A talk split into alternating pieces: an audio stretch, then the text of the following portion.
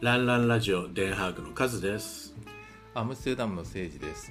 えーこのポッドキャストはオランダ在住アラカン世代のゲイ男性2人がいろいろとお話をする番組です。えーまだまだ始めたばかりで慣れない2人ですが、ゆっくりお聞きいただければ嬉しいです。はい、よはい、ろしくお願いします。はい、よろしくお願いします。はい、えーと、今日は12月の16日ですね。収録はい。はい、もう余すところ、ね、今年も15日ねあと2週間ちょいで、気になりました。はい。早いね。早いですようね。ん。ここからまた先がね、バタバタバタっと早くなるんだよね。感覚的に、だってほら、あと1週間でもうクリスマスだもんね。ね本当びっくりですはい。ということで、今回は第23回。はい23回ですねはい。はい。ますどうですか最近は？最近、最近というかもう雑談のコーナーですね、これは。はい、うんえっとあのクリスマスツリーについてちょっと。この前あのえっとツイッターでですねちょろちょろっと今年のテーマカラーブルーにしましたみたいな、うんうん。何言ってんのこいつみたいなのをちょっとな 送ったんですけども。あ見見たよ。うんでクリスマスツリー一応あの毎年あの生の木を買ってきて、うん。うん、あの飾り付けするんですね。うん。で今年はなんかうちのパートナーがななんか知らないけどあのちょっとあの今までとは違うツリーにしたいとかって言い出してうん。で今年はちょっと新しいオーナメントっていうかあのボール、うん。うん、ブルーを投入することにして今年のテーマカラーカラーはブルーなんですね どどっからブルーが出てきたの？それ。なんとなく。なんとなく、別に意味はないんですけど。うん、まあなんかね大人の感じがして。そうだよね。ブルーかあとパープルでもいいかなと思ったけどパープルってなかなか売ってなくって。うん。うん、でまあ入手しやすいブルーにしたんですけどね。うん。うちはねツリー買わないんだよね。か買わないっていうか飾らなくて、うんでまあちっちゃい卓上のツリーみたいなのが2つか3つあるんで、それを出すだけで、大きいツリーは飾んないのね、うん。なんでかっていうと昔、猫飼ってたでしょ？ああはい。そう。だからそれでなんだいたずらしちゃうんだ。うん、するんじゃないかなっていうところでずっとか飾ってなかったのね、うん。はいはいうん。はい、で今はもう猫いないんだけれどなんとなく、うん俺あんま好きじゃないんだよね。そうなんだよね。だからね、うん、あおおううちも結構なんていうの？あの今までその、うん、と年末年始は結構あの旅行に出たりするんではいはい。あのあんまり買わ買わなくてもいいよねと言いつつ結局毎年買ってたんだけどうん。あの生の木ってやっぱりなんとなくなんていうの？エコじゃないじゃないですか。今の感じからすいやると。俺も本当にそう思う。ん特にここ何年かかね、うん。であれクリスマス終わったら途端になんかみんな捨てちゃうじゃないですか。そうそれもさなんかね道の道にバーッと捨ててで、うん。ゴミ収集車が来るのを待ってるって感じだよね、でゴミ収集車は一応なんていうの年明けの1月 5, 日前後ぐらいにあの回収にクリスマスツリー用の回収車っていうのが来るんですよね。うん、なんかあるよね。うん、でその前後に出すのがまああ前後っていうか前に出すのが一番あのいいんだけどもう25日終わったらもうすぐに出す人とかもいるしね。あそう？うん、だからこういうのってなんかこうあのグレタさんとかどう思ってんのかなって いつもなんか。でもグレタさんとこスウェーデンだしきっとお家にはクリスマスツリー飾ってるよなとかってなんか想像してるんですけど。うんねえどういうクリスマスツリーは別物なの？みたいな。別って言ってんのかな。言想像で言ったらね。ううん。ん、そう。まあでもねあんまりエコじゃないですよね。うちはだからね、あの一応あのなんていうの？あの木枝枝落として最後。うん。燃やせるのはあの暖炉じゃないけどあのうんバーベキューじゃないけどあの火焚いたりして。ああ一応じゃあ活用してるのね。活用はうんしてるんだけどね、でもものすごい量じゃないですかあれ。すごいよね。売ってるの。うん、うん。誰もさだからね成長する前の木を結局切ってるわけだよね。うん、だと思うの。あのうん。てっぺんのとこだけ切ってきてるわけじゃないよね。違うよ。多分あの状態で育ったものをもう取ってきてるんだよね、うん、でもあれねほらクリスマスツリーファームみたいなのあってさうんでそこでそれ用に育ててるわけでしょ？なんか本当にエコじゃないよなって気がするよね、エコじゃないよね、でもあれさ、ね飾ってるとあの部屋の中、き結構いい匂いがしたりするんだよね。そうそうそうそう。木。うん、うん。それはなんか雰囲気いいなとは思うけど。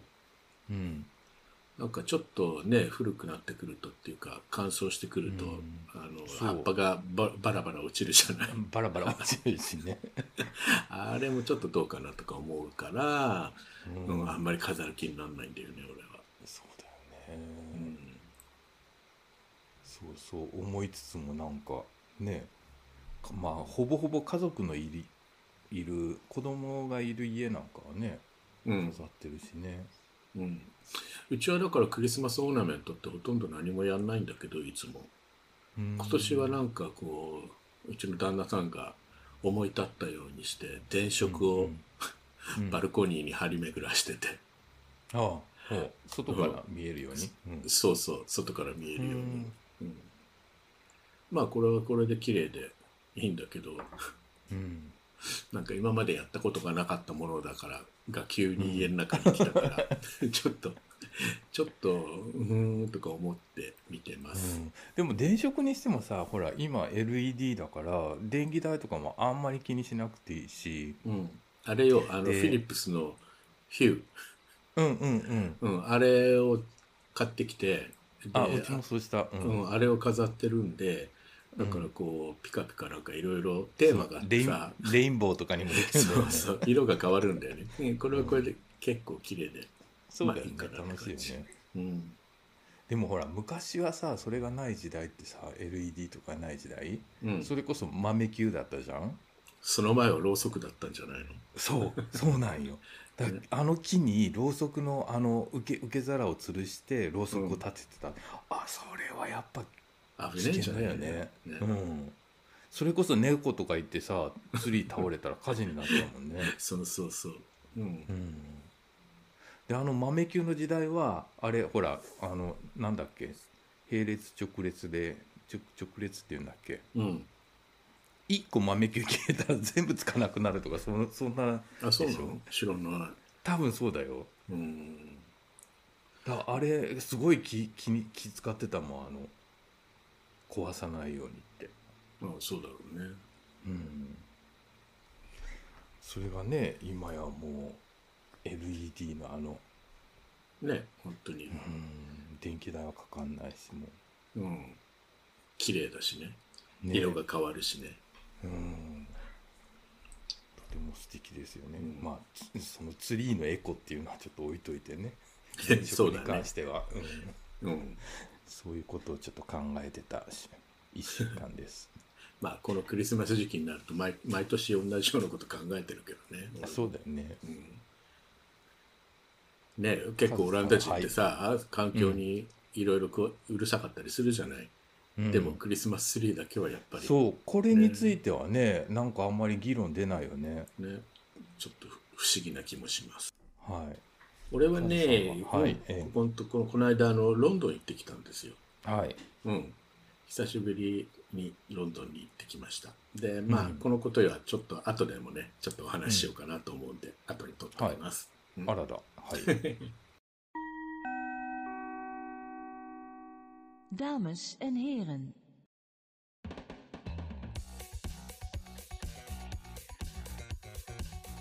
Welkom bij Raan Raan Radio, gepresenteerd door Seisi in Amsterdam en Cas in Den Haag. In deze aflevering praten Seisi en Cas hun eigen top 10 nieuws in 2023. Wat gebeurde bij hun dit jaar? Luister er mee. はいそれでは今週のテーマははいはい、えー今年の重大ニュースについてはい話していきたい我々のとですね思います。そう、我々のね、個人的なですねそう、私の今年の重大ニュース。 あピンとかなっちゃったはい。はい、あのーこれね、うん。俺昔あのブログを書いてたのね。ではいはい。そのブログを書いてた時に必ず毎年12あ月にそうなんこのテーマで今年の重大ニュースって言って1年を振り返りつつ、うん、書いてたの。はい。でまああのねポッドキャストでもこういうことをやってみたいなと思ったのでそうですね。いい,、うん。いいテーマですね。私から私から提供のテーマです。はい。はい。でどうでしょう？考えた？あうん一応考えましたよ。うんうん。話長長くなりそうなんで多分2回2分割にする予定なんですよね。そうですね。そうですね。最初の配信では、えー10位から6位までもしくは4位まで長さによってですけれど。よってはい、うん、で2週目には上位を発表しようと思います。はい。はい。それではじゃあどっちから、はいせいちゃんからいく？あはいじゃあいきますね、えっとねあのその前になんですけれども、えっと、今年2023年ということでうん。えっと前にカズさんにはねあのちょっとあお話ししたこともあるんですけどもあの毎毎年ですね 3, 3のつく年2023年の33のつく年は私なんか過去を振り返ると変動の年なんですよ。へえ。じゃあ10年に1回で変動の年が回ってくるってこと？そう、うん、でそのん2023年今年まさにそうなんですね。でその一番大きなトピックはまあ多分この1位とか あのこうこれから お話しする中に出てくると思うんですけどもうん。一応まあ私にとっては10年おきに波が来るあの変動の年っていうことでうん。うんなんです。うん。でまあちょっと振りおいおい返ると話が出てくるんでしょそういうの。うん。今年に関してはね。でうん。ちょっと振り返ると2013年10年前うん。はあの時々お話ちょろちょろ出てくるベルギーで商売始めましたっていうのが2013年なんですね。ああそうね。うん、でその10年前2003年はえっとちょっと大きな転職じゃないけどあの仕事が変わるの転機があったのとうん。あとそれと同時にあのオランダで初めて初めてあオランダでっていうか初めて初めてあのアパートを購入するという。あ自分史の中でははじさまあ多分最初で最後かな。あ うん。があったのが2003年。でせん1993その前のじゅ1993年っていうのが、えっと、オランダに来るきっかけになる年だったんですよ。うん。実際にオランダにう移動したのは翌年94年なんですけどもうん。93年から一応そのオランダ移住を動き始めてたんで。あ転職活動してたとか。そうそうそう、うん、だそう考えると本当にねあの10 3のつく年はあのちょっとこう自分にとっては大きな節目になる年が10年ごとに来てたんだなっていうのが、まああるんですということが、まあ、あの一番最初にちょろっとお話ししたかったところなんですけども。じゃあ前置きとしてね。はい。はいで、えーじゃあ10位からいったらいいんですかね。はいじゃあ10位からどうぞ。はい。えっとですね、今年、うん、うんと、10位は、えっと、ポルトガルに旅行しましたっていう、うん。まあ、言ったらだ どうってことないことなんですけどね。ポルトガルはどちらへ？あポポルトガルこの、えっと、この時は、えっと、ポルトに行ったんですね。はいはい。ポルトいいとこだよねねえポルト初めて行ったんですけど、すあごい良初めてだった。かった。ううん。ん。俺も1回しか行ったことないけどすっごい良かったあそこは。ねえ。あのポルトガル自体はすごくねあのいい国だと思うけど、うん、ポルトは歴史も感じるしうん。なんかご飯も美味しいし。ご飯美味しいし物価安いしでポルトワインとかあるし。うん。で景色のねあのすごいダイナミックじゃないですか街の中で、なんかあのケーブルカケーブルカーじゃないや。あれゴケーブルカーマル、うん。乗った？はいはい。うん、乗った乗った、うん。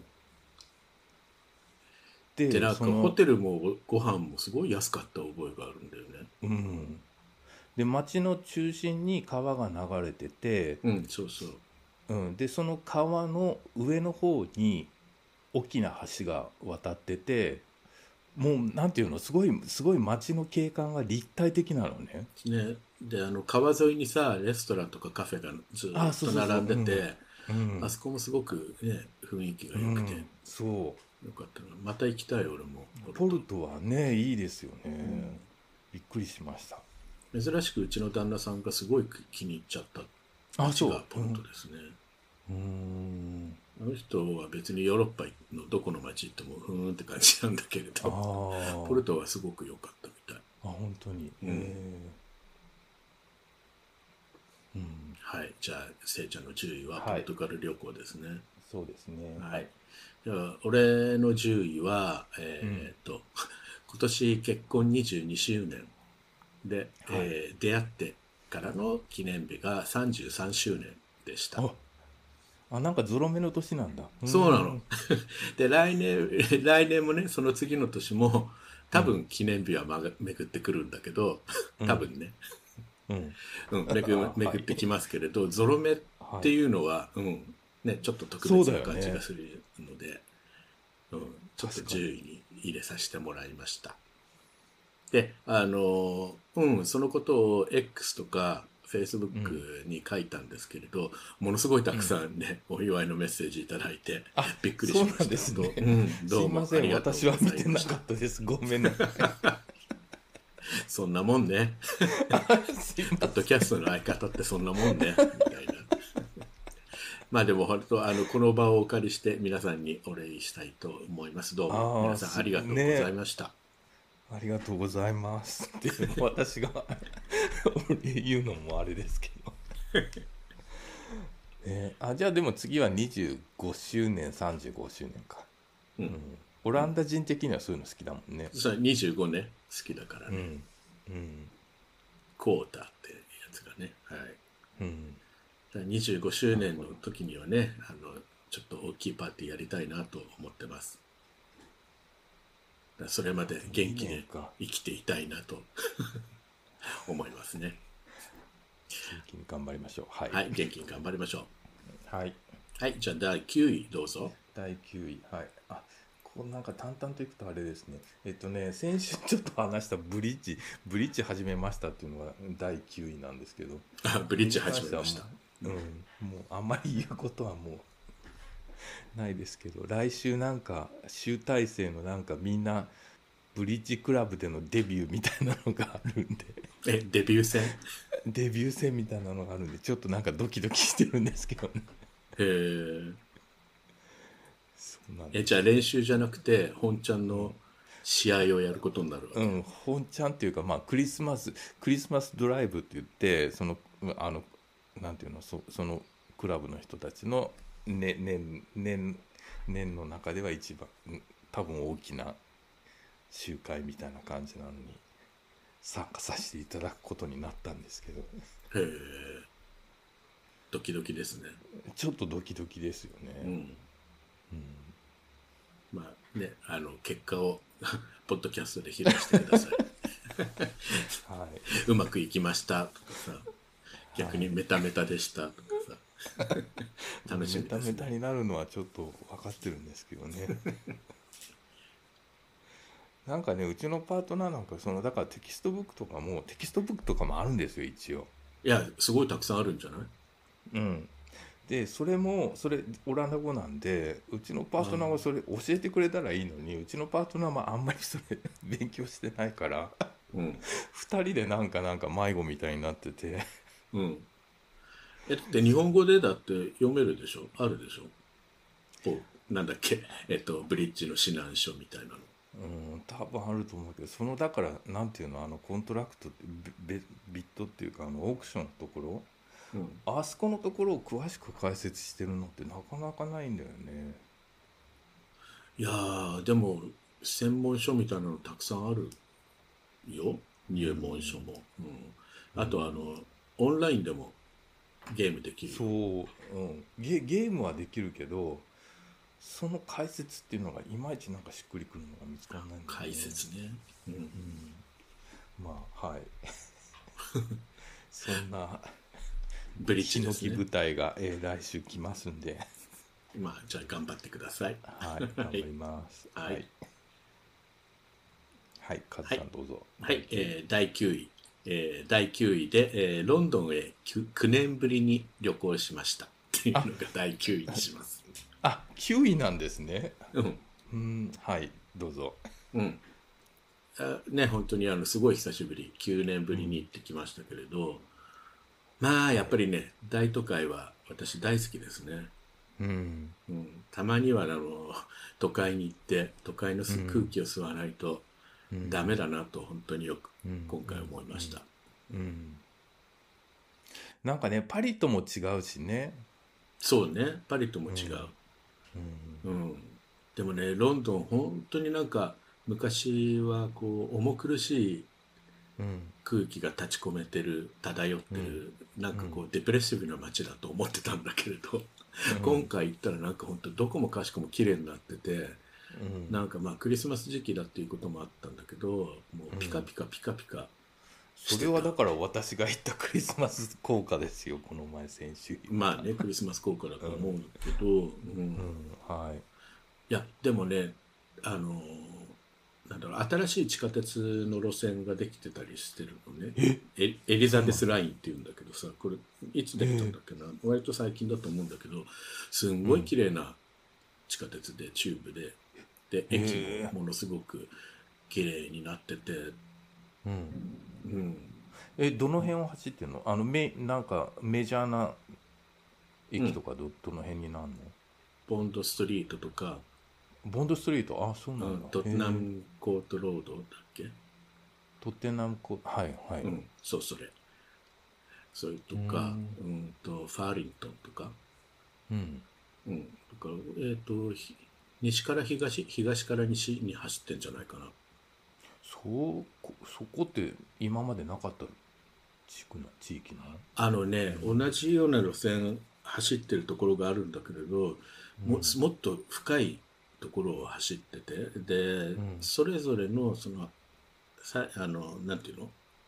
支点終点がすごく、あの郊外の方にまで走ってるんだと思うんだよね。うん、うん、う。うんんも うあんまりロンドンの地理はよくわかんないんだけれど、うん、うん。です。うん、で同じような路線もある、うん、走ってるんだけれどもっとは、うん。地下をもっともっとしあの深いところを走ってる。へえ。うん、で駅もすごくでかくてびっくりしました。うん。うん。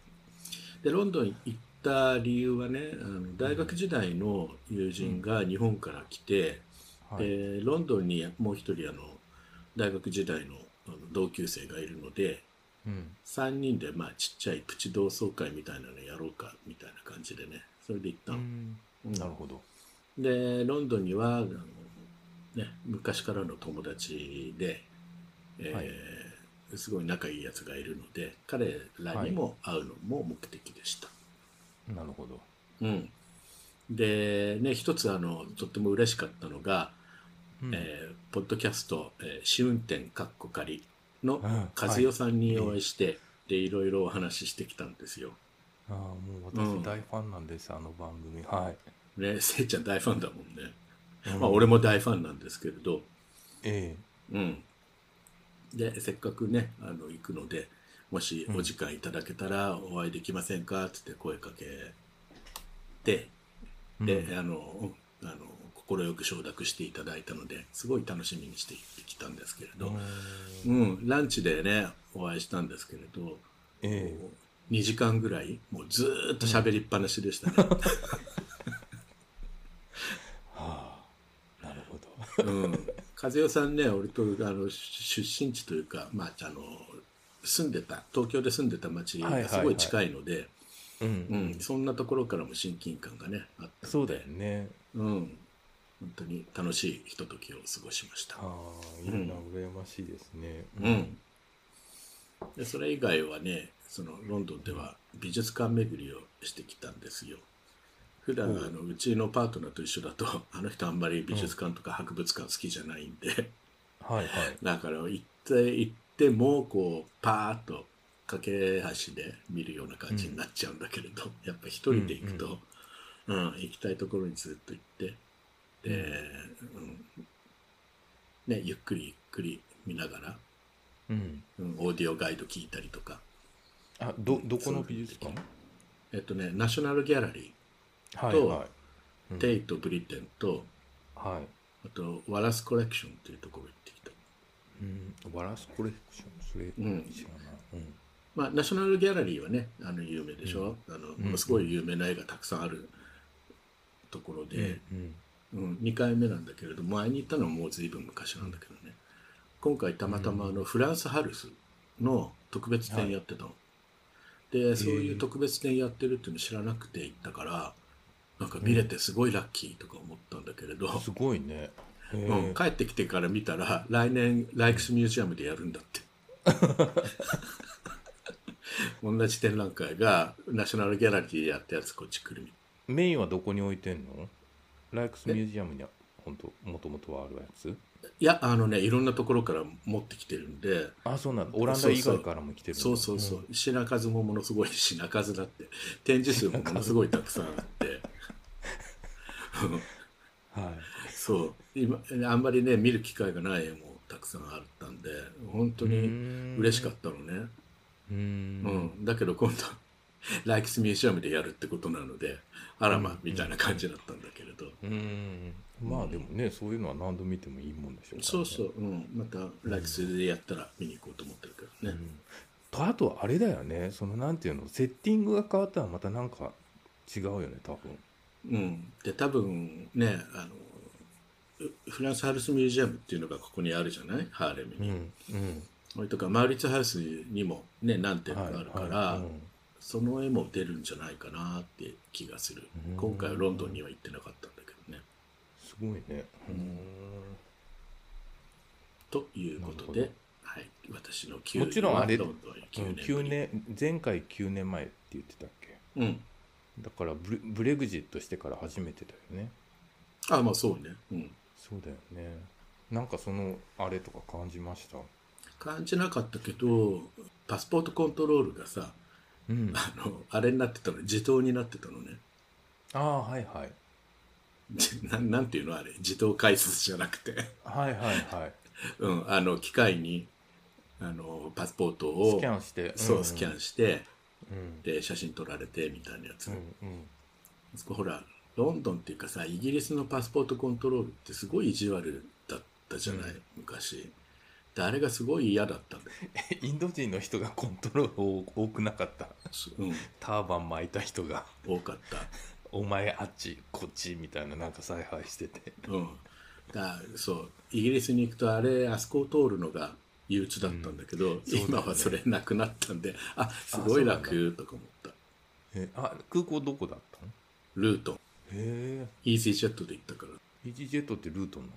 うージージェットいろいろ飛んでるよ、うん。うん。ヒースローはないかもしれないけどルートンとかスタンステッドとか。シシティとか。あシティは行ってないと思う。うん。あそうなんだ。うん。物価高かった？高いねやっぱりロンドンはね。高いよね。ホテルとかもむっちゃ高だしね。うんホテルむちゃ高だもんね。うん。でもホテルすごい安いところを友達が見つけてくれてあそこに泊まったんだけれど、うん、駅も近くて。で、うん。うん、実はねあのロンドンスクール・オブ・エコノミーっていう学校の、うん。えーうん。寮なんだって。だけど、あの一般に空きがある時は一般にも一般の宿泊者もホテルとしはいはい。て利用できるっていうような形なのね、なるほどね。うん、そういうところを探してくれてうん。でそこに泊まるっていうからじゃあ俺もそこにしようかなっつって同じところの方が楽だから、うん。でも大学の寮だけあってさあれだったんだよね。シャワーとトイレが共同だったの。あで二段ベッドだったりしたりするの？いやそれはなかったけど。それはないか。うん。ちょっとほら夜中に必ずおしっこに起きる人だからちょっと辛かったですね。ああまあね。そうだね。うん、いやーでも僕もこん前回前回45年前に行った時泊まった時すっごいすっごい狭いとこだったからびっくりしたよね。まあねロンドンパリはそんなだよね。うん。でも最近アムスのホテルもものすごい高いって言って、あ、ね。そうなんだ。うん、旅行者でアムスに来られる人たちにはすごい大不評よ。あそうなんだ。うん、うーん。なるほどということでこれこれが9位でした。ロンドンへ9年ぶりに旅行でした。はーい。じゃあ私は8位い。なんか旅行の話ばっかりで申し訳ないんですけど。で でもね俺もそうなったの。結局。はい。えっと8位フランス旅行。夏の休暇でした。はいはいはい。あ、はい。あれね。あのドライブしたんだっけ？そうそうあの車であの南下していって、えっと、モンペリエの近くの、えっと、ルジャンっていう町のあのゲイホテルに泊まるっていうのが、まあまあ、毎回のパターンなんですけども、うん。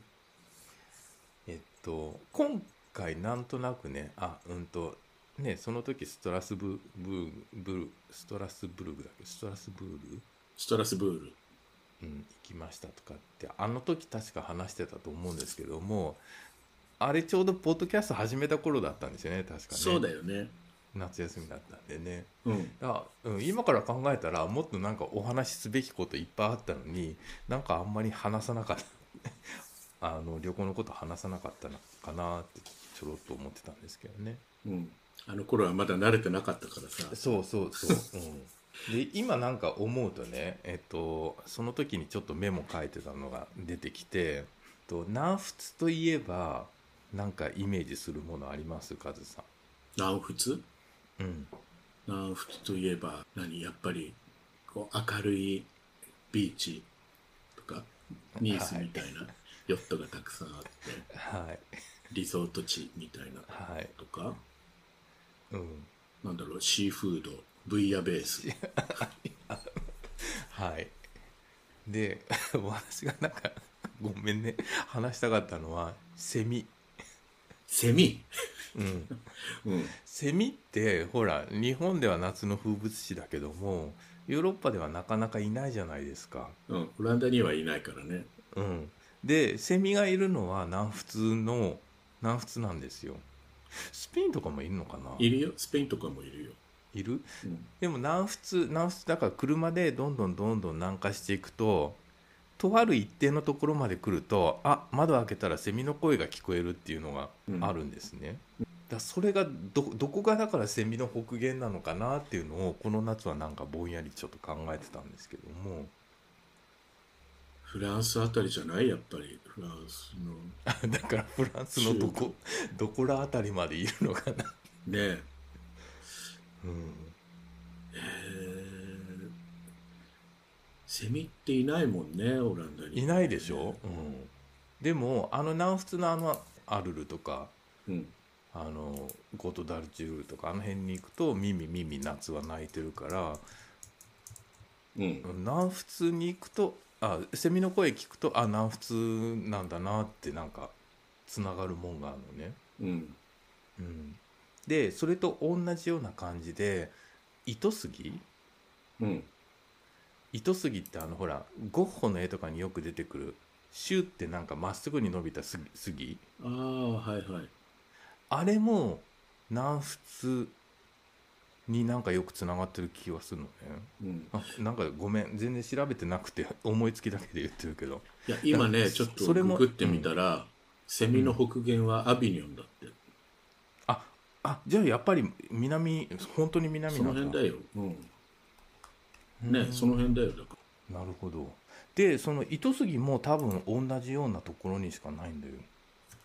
あんまり北に上がるとなくなっちゃうから、っていうのをうん。なんとなく今年の フランス旅行では考えてたんだなっていうのがメモで 出てきたんですけどね、らあでもいくつかのサイトにそう書いてあるよ。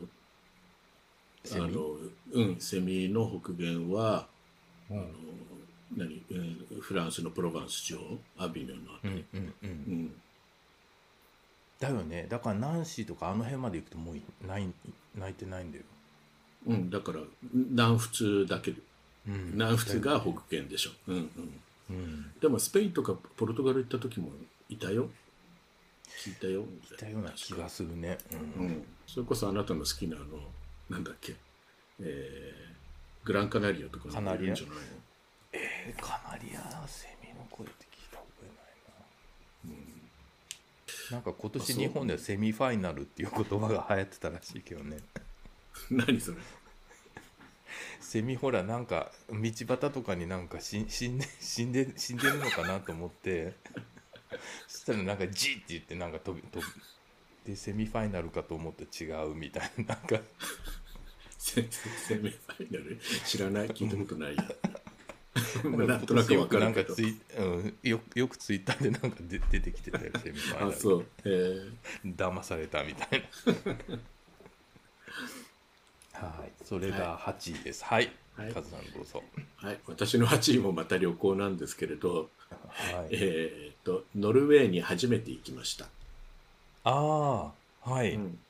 まあ、えーこれいつだったっけな？6月ぐらいだったかな？ちょっとしたブレイクでね、あのうんうん。週末挟んでロングウィークエンドみたいな感じで、ノルウェーに行きました、はい。はい。で,、うん、であのノルウェーではねまたこちらもあのポッドキャスターのおじさんはい。2人、ノルウェー同棲生活のヤマピーさんと伊藤さんにお会いして、はい。一緒に旅行に連れてってもらって。ね うん。あの憧れのスターたちとはい。そう憧れのスターたちと。は であのおじさん2人ノルウェー同棲生活のヤマピーさんと伊藤さんは割とあの、ポッドキャストを聞き始めた初期の頃から聞いてる、うんうん。いそうだよね。うん、ポッドキャストなんですよ。で、彼らのポッドキャストを、あの、入り口みたいな感じにして、うん。で、今ね、あの、ずっといろんなポッドキャスターさん、ね、ポッドキャストさんを聞いてますけれど、うんあの、うん、そういったことをするようになったきっかけが彼らのポッドキャストだったので、うん。うん、原点ですよね。そう。で、彼らには去年の夏にスペインのスイッチェスで、たまたまあの、しあの行ってる時期が一緒の日があったあので、ああの時のはいはいそうではいうん。そこそれであったんですよ、スイッチェスで、去年ね。なる。ほど。うん。で、あの、アムスっていうか、オランダにも来てくれたし、うん。でじゃああそうなんだ。僕らもうん。うん。彼らもねいつまでノルウェーにいるかわかんないっていうからじゃあいる間に行かなきゃっていうんでそれで行ってきたんだよね。うん。うん。で、えっとそう滞在中に彼らの車でドライブ旅行、えーキャンプ場の、えーバンガロー。バンガローパークっていうのかな、ん。に宿泊して、で夕方からバーベキューやって、うん。でそこにはドラム缶風呂があったので、うん。なんかこう露天風呂。うん。五右衛門風呂みたいなのそうそう。ね日本で言ったらまあそんな五右衛門風呂感覚の。うん。ドラム缶風呂がそのバンガローパークにあったので、うん。そこでこう自然の真ん真ん中で、うん。うん、本当にノルウェーの森の中でドラム缶風呂を堪能してきましたみたいなね。えちょっと待ってちょっと待ってそそれって下から炊いてんの？あのねよ門風呂みたいな。横みたいな感じ？あのこう丸くなってるじゃない？上から見た感じで。あ上から見た感じでうんうんうん。こういうような感じでさ丸くなってるじゃない？あでちょっと待ってこういう。はいはい。この辺りに火が、を炊くところになってるの。で、はいはい。残りの部分に水を張ってうん。あのは人はここに入るって感じなのね。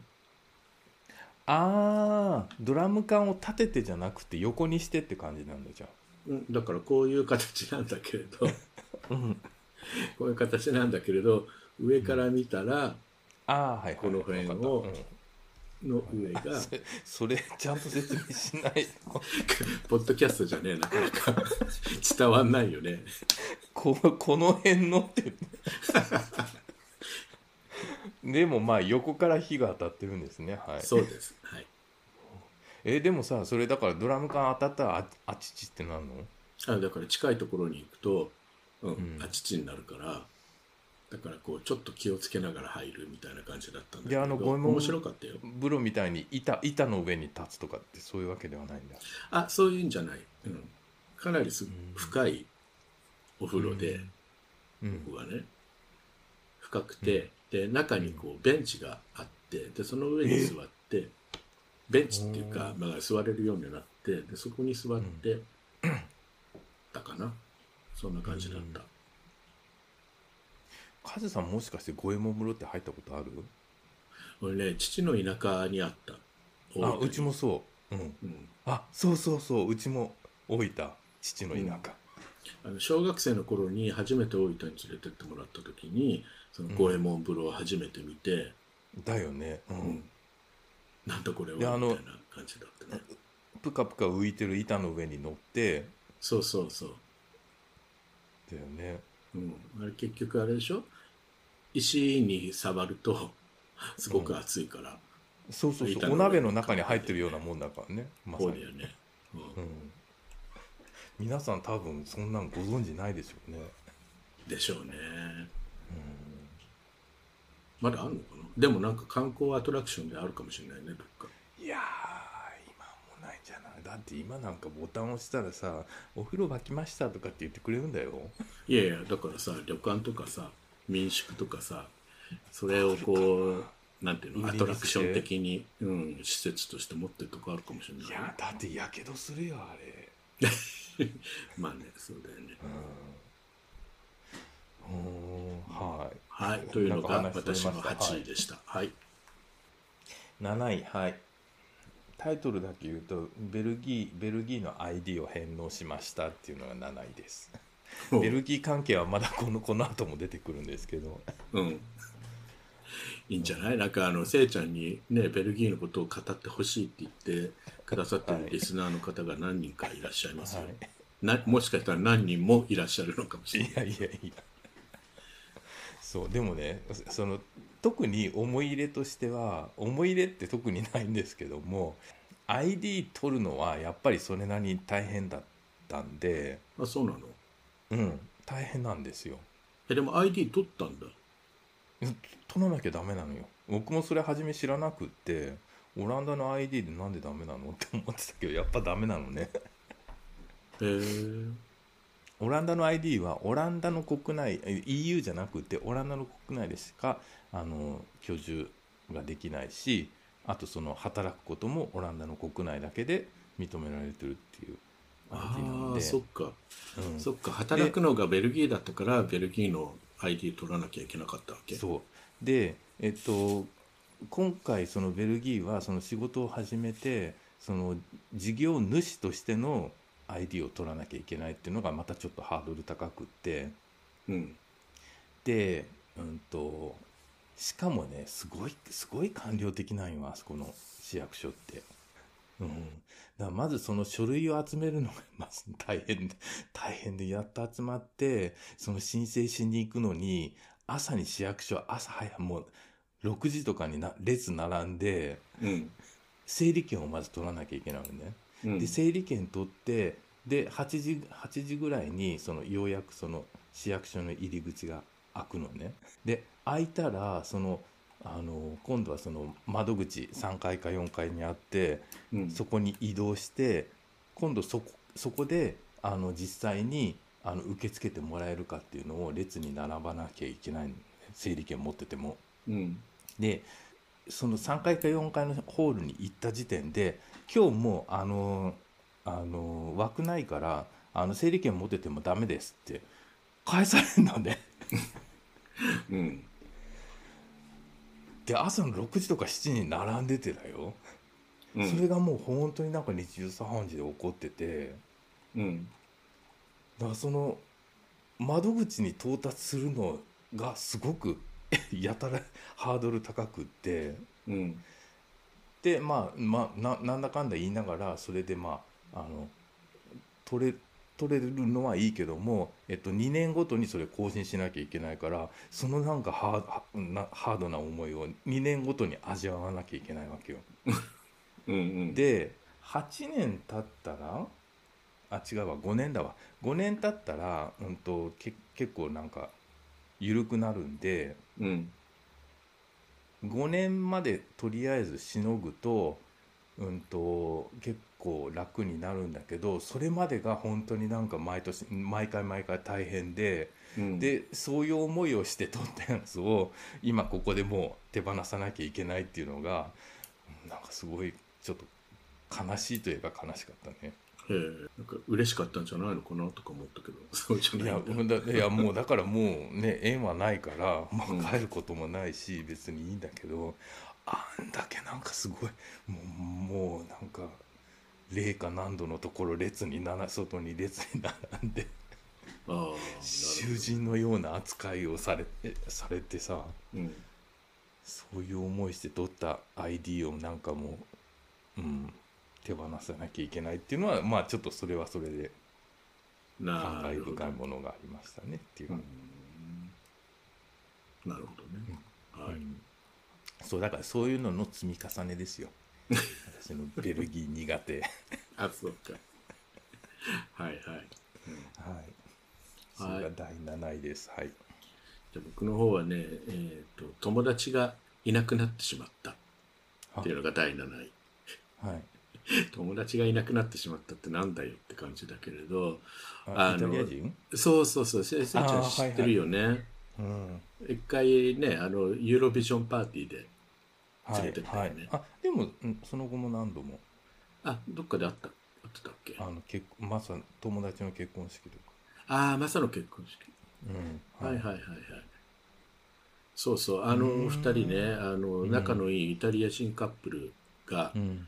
うん。あのハーグにいてで、彼らととってもこう仲良くしてたんですよ。うんうん。ねえー、と30代と40代のゲイカップルなんだけれどイタリア人、両両方ともイタリア人でね仕事で来てて、うん。たまたま俺の職場に片っぽがうん。勤めてたので、まあはい。職場では同僚。で、プライベートではまあ仲のいいまあ年のだいぶ離れた友達だけれど、うん。うん、まあね一人の若い方は本当になんかこう息子みたいな年代なんだけれど。まあそこまで離れてた？うん。そうよ。だってあの子本当若いのあそうなんだ。34だもん。うーん。うん、でえっ、とねコロナの時ってこう、うん。オランダもブロックあのロックダウンしてたじゃない。うんうん。でこう1回に訪問できる人数が何人とかね、はいはい。そういう規制があった時期なんだけれど、うん。もうその頃にいつも一緒にいたのね、うん。他にうん。でき、ねとの友達呼べないしうん。うん。いろんなことでできないしどこにも行けないし、観光とかにも回れないし、みたいな感じだったから、ほん。と週末ごとにどっちかの家に行って一緒にご飯食べたりしてたの。で彼ら日本が大好きでうんで日本食とかね作ると何でもすごく喜んで食べてくれたんでっていうのもあったのね。で、うん。逆に彼らのところではイタリア料理をうん。作ってくれて振る舞ってくれたりしてて、うん。本当に仲良くやってたんだけれど、うん。うん。まあその若い方がねあのまたイタリアでいい仕事が見つかったっていうんでうん。でいろいろこう考えた末に結局そっち取るとういうんことで帰ってった。うん。で彼らもオランダ大好きになってで、うん。友達もね俺らの友達を一生懸命いろんな人をねこううん紹介したのでうん。こちらでもゆ交友関係が広がった時だったのでねうん。残念だったですね。うん。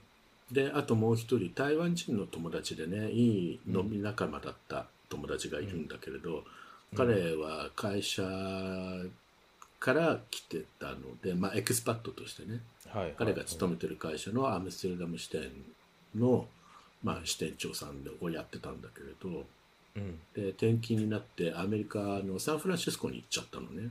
へえうん。彼もアムステルダムが本当に大好きで行きたくない行きたくないって言ってたんだけれど行かなきゃしょうがないからっていうんで行ってしまったと。うん。うんなるほど。そうだからそういうような感じで友達がねこうポロポロと、うん。うん、いなくなってしまったのがちょっと辛悲いしいよね本当ね。2023年でした。うん。ねあのずっと長くいるとやっぱりね、そう去っていねく人たちをもう何人も何人も見送ったうん。うん。けどね。でここのところはあんまりそういうのがなかったので、うん。ちょっとね、本当に寂しかったです。そうだね、うん。まあでもほら、うん、別の見方すればねあのこの世の中からいなくなったわけではないからね。そうそう、今この時代ではね、あの、SNS とかでももう毎日のようにイメージしてるし、うん。うん。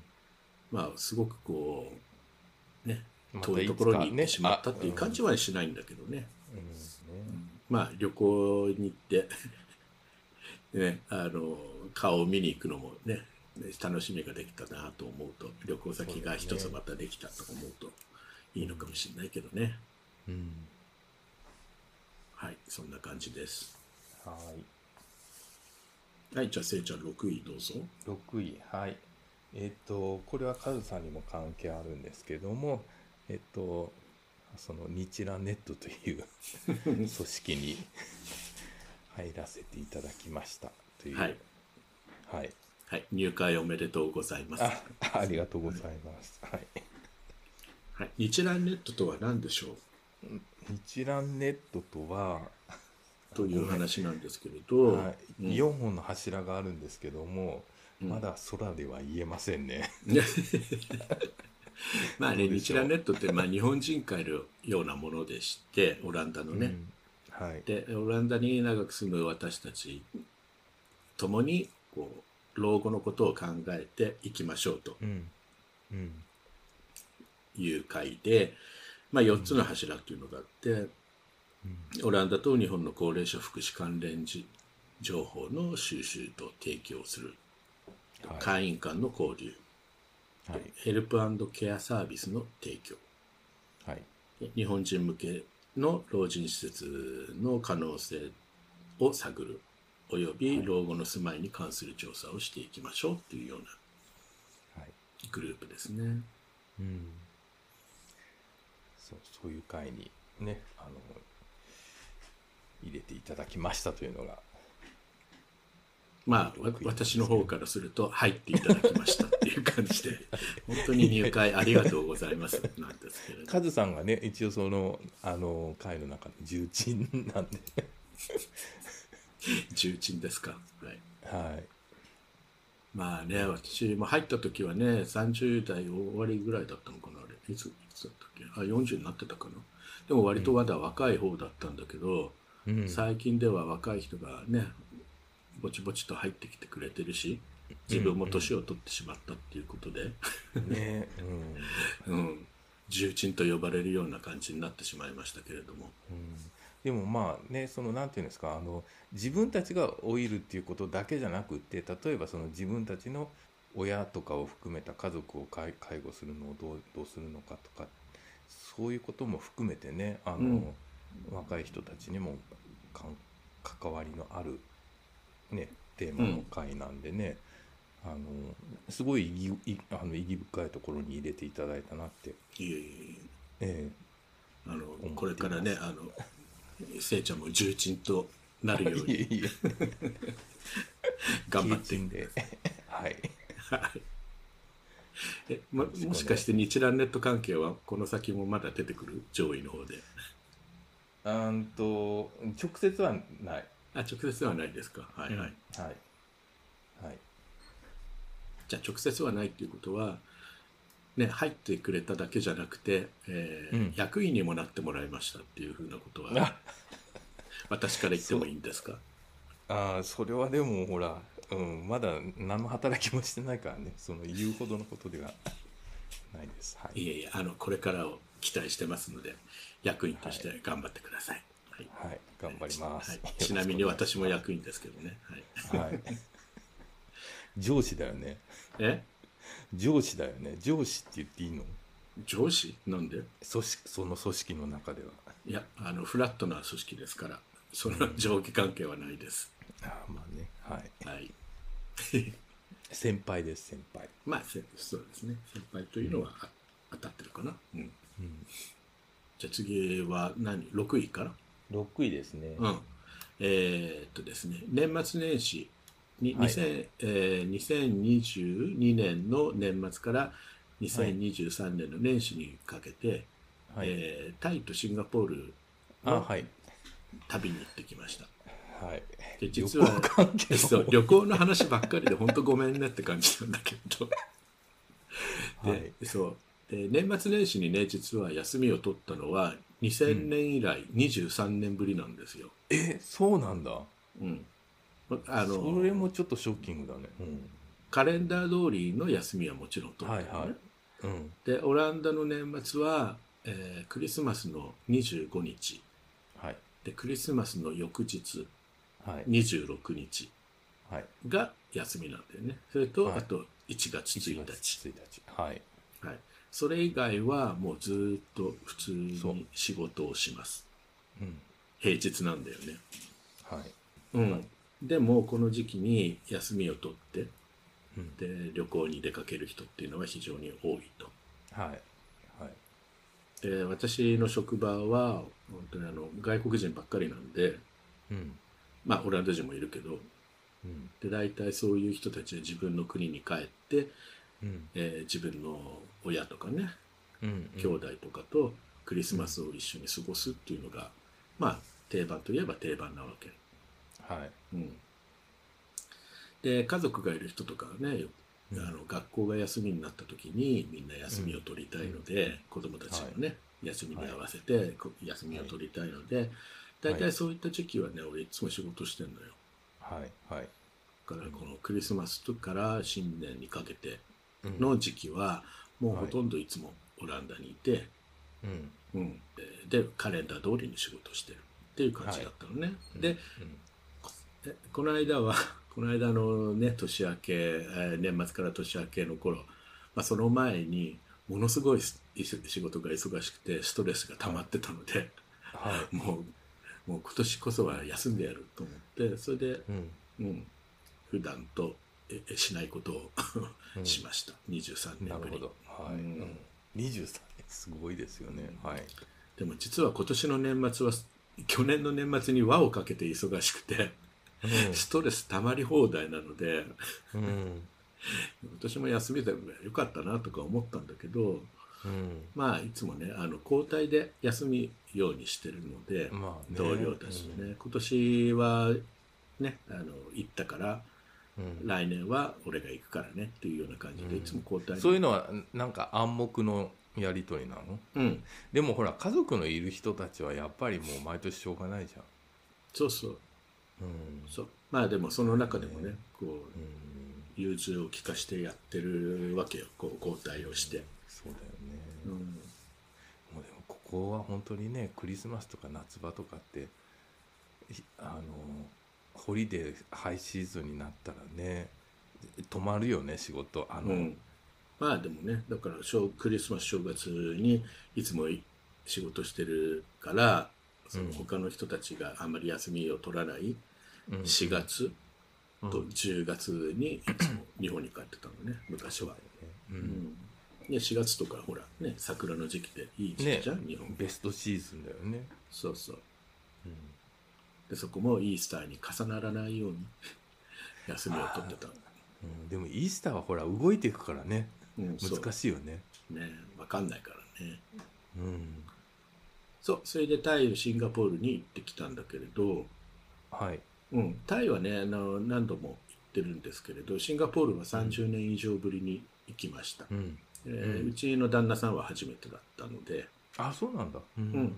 なかなか楽しかったでこの時に初めて、台湾明君に、あはいはい。うん、あここタイのバンコクで会ったの、うん、なるほど、うん、そう、なるほど、うん、共通の友達がいてね。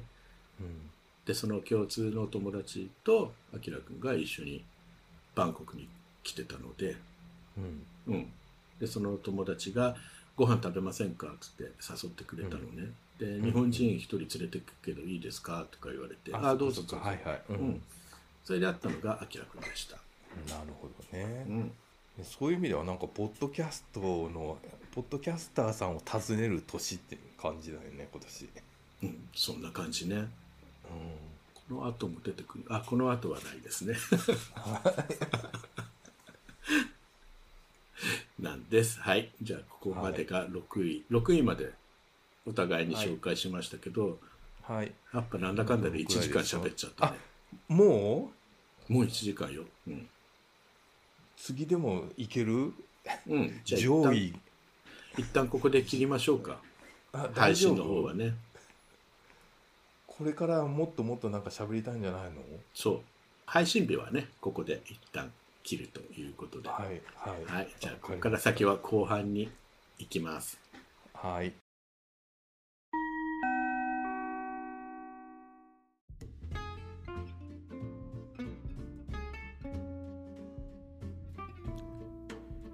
今年の重大ニュースパート1 10位から6位までの発表でした。いかがでしたでしょうか？この続きは来週配信予定のパート2で引き続きお楽しみください。